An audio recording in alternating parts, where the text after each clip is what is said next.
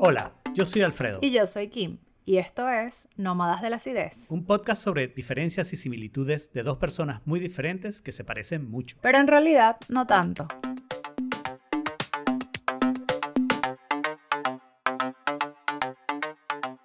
Bueno, bienvenidos a otro bono de Nómadas de la Acidez. En este caso es un bono así como de las Naciones Unidas, el bono de cultura de naciones. ¿okay? Eh, este es el episodio donde em, tomamos ese site de, que hablaba de seis características que las naciones tenían. Y, y bueno, y, decía que era determinística y no sé qué. Oigan el episodio, no lo voy a volver a explicar todo. ¿okay? y la pregunta ganadora es si te sientes compatible con la cultura del país donde vives. Eh, no, o sea, creo que es, un poco injusto eh, adjudicárselo al, país donde vivo, porque en todos los países en los que he vivido siempre he tenido como este tema de que no necesariamente calzo. Mm. Eh, pero eso no es un problema, no es un problema de los países, es un problema de, de mi background cultural y mi crianza en general que, bueno, tiene muchas cosas mezcladas, entonces es difícil para mí sentirme como 100% pertenente a un sitio. Y en definitiva no. este, no sé si tú quieres hablar más de eso. Eh, bueno, yo siento que en cierto sentido ya he mejorado. Yo tengo probablemente menos como bagaje cultural, por decirlo de alguna manera. Pero sí tengo el asunto de que yo crecí en España y eso tuvo una cierta marca. Y yo nunca me sentí como realmente cómodo en Venezuela, ¿no? O sea, una cantidad de cosas en Venezuela que yo nunca logré comprender. De hecho, contaba, y creo que lo he contado ya en este podcast, que yo regresé a Europa, después de que de España regresé a Venezuela, yo regresé a Europa en el año 85. O sea, que yo tenía 23 años. Y fue Italia, fue mi primera vez en Italia. Bueno, mi primera vez no, fui de chiquito a Italia, pero no me acuerdo el carrizo. fui mi primera vez de adulto en Italia, o de semi-adulto. Y, y yo sentí cuando llegué a Italia que yo entendía, a pesar de que no entendía nada del idioma, entendía cómo funcionaban las cosas. O sea, como que los kioscos me parecían más normales, como que, o sea, todas las cosas, los restaurantes, la, la, manera en que la gente te hablaba, a pesar de que yo no entendía, me parecía como, sí, esta es la manera con la que yo crecí, ¿no? Y después hay partes que son de la persona. Yo soy sumamente individualista, sumamente que eh, no me gusta la injerencia del gobierno en, mis cosas. ¿ok? Claro. Este, y, y, en eso Estados Unidos es perfecto para ir al país en donde vivo, ¿no? Entonces yo he mejorado mucho, yo me siento mucho mejor aquí, a pesar de que sí hay algunas cosas que me gustaría cambiar, me siento mucho mejor, mucho más cómodo en los Estados Unidos de lo que me sentía en Venezuela y muchísimo más cómodo de lo que me sentía en la Venezuela chavista, ¿no? Eh, claro. Que, es la otra componente, ¿no? Entonces, yo no creo que haya muchos países donde yo me sentiría aún más cómodo, ¿no? Porque los países cambian, ¿no? A pesar de que esto diga que no. y yo, por ejemplo, siento que yo en España me sentiría peor que aquí. Claro, claro. Eh, sí, yo creo que, de hecho, acabo de abrir como la comparación, o sea, de Chile y, por ejemplo, una de las cosas que a mí me cuesta un poco es que en Chile el, long-term orientation es súper bajo. Super y la gente es súper, súper indulgente. Y yo en ese sentido soy un poquito más asiática. Eh, mm. soy mucho más long term y mucho menos indulgente eh, del usual. De hecho, en Venezuela también me costaba eso y creo que eso es algo que me cuesta en, en términos de, este, como, no sé cómo explicarlo, pero es una cosa que me, que me, ha costado en general, eh, mm. como en Latinoamérica. O sea, que la gente es súper indulgente, eh, long term, eh, es súper complicado, como no calzo mucho en eso. Pero hay una cosa también que ahorita que estás hablando del individualismo, el Chile, en Chile el individualismo nada más es el 23%.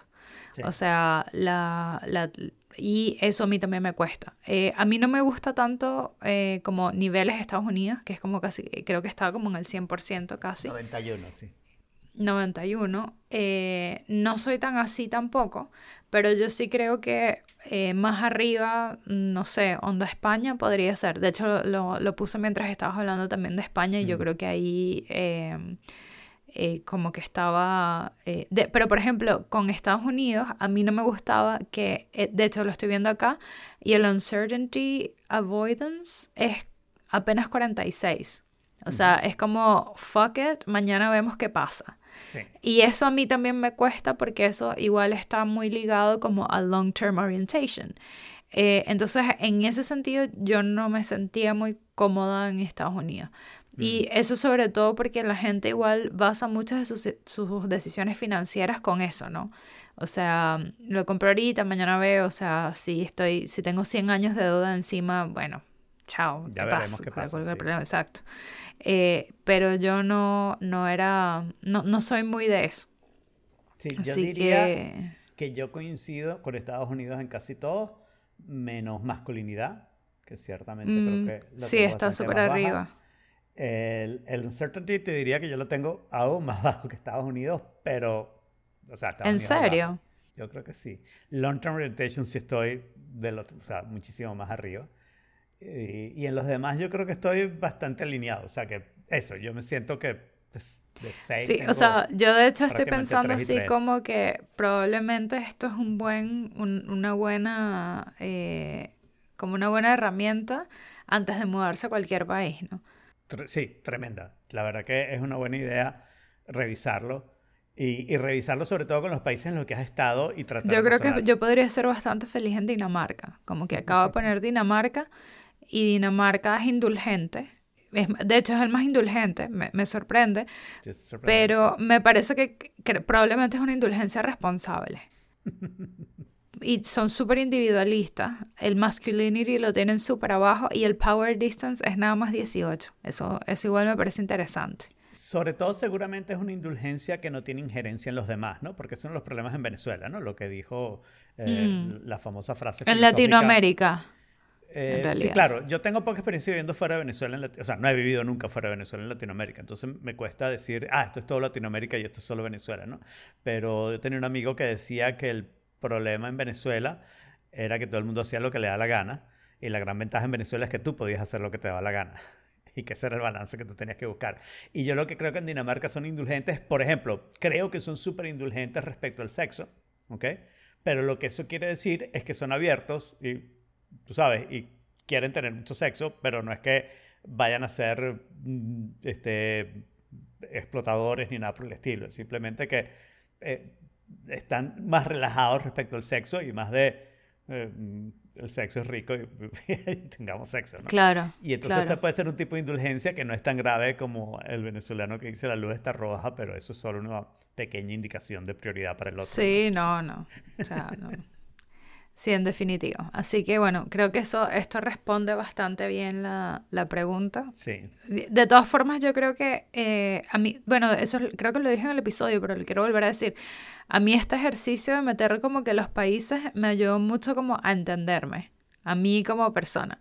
O sea, fue como que, ah, mira, esto lo, lo heredé de los italianos, esto lo heredé, o sea, esto lo, lo heredé de los venezolanos, esta parte lo, la... Ahora, lo único que si hay algo que a mí me gusta, o sea, que, que no encontraba en otro sitio, que a mí sí se me pegó como el, el gen rumbero, por así decirlo, mm. venezolano. Como que esa parte de, de la, de, de, hacer vida social, eh, como en comunidad, eso sí lo tengo. Y eso es algo que siento que en otros países es difícil, es difícil de replicar. Estoy de acuerdo. Yo, eh, no lo tengo, así que no lo extraño. Ah, ya. Eh, pero, pero creo que es, difícil y creo que es como un tema de países tropicales. Mm. Eh, ni siquiera es como todo Latinoamérica. Porque eh, como en mis otras épocas, cuando rompeaba más todavía, no, no que ahora no lo hago, aunque no, debo admitir que el fin de semana pasado maduré. El antepasado no, pero el pasado sí, el, el, pasado tuvo un, lapso de madurez. Esperemos que sea temporal sí, o sea, no, ya este fin de semana no, porque ya este fin de semana es Halloween. O sea, este fin de semana no voy a madurar. Pero ya después el próximo sí puedo planificar, sí puedo planificar tener una, un, un periodo de madurez. Como uno sí, uno no. El balance. Está bien. Este, eh, y me acuerdo que el, el grupo de gente de, de, de, rumbear y de rumbear chévere era, eh, por cierto, rumbear venezolano, no rumbear colombiano. Este, em, era pura gente de países.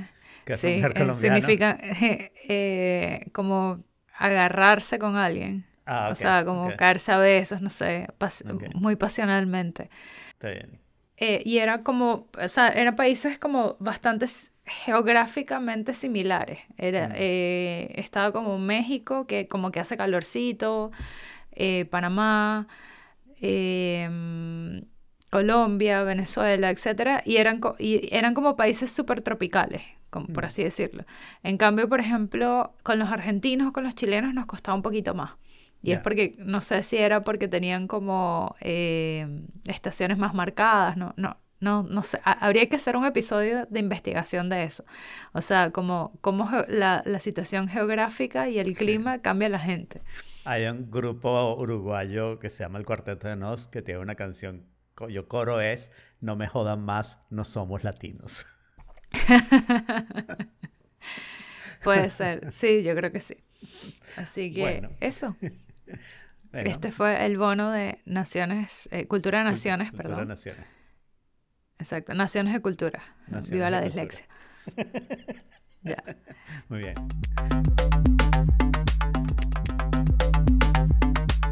Salimos cada dos semanas. Pueden suscribirse en su aplicación favorita, los links están en nómadasácidos.com, y mantenerse en contacto con nosotros a través de nuestra cuenta de Instagram, Nómadas Ácidos. No sean tan básicos.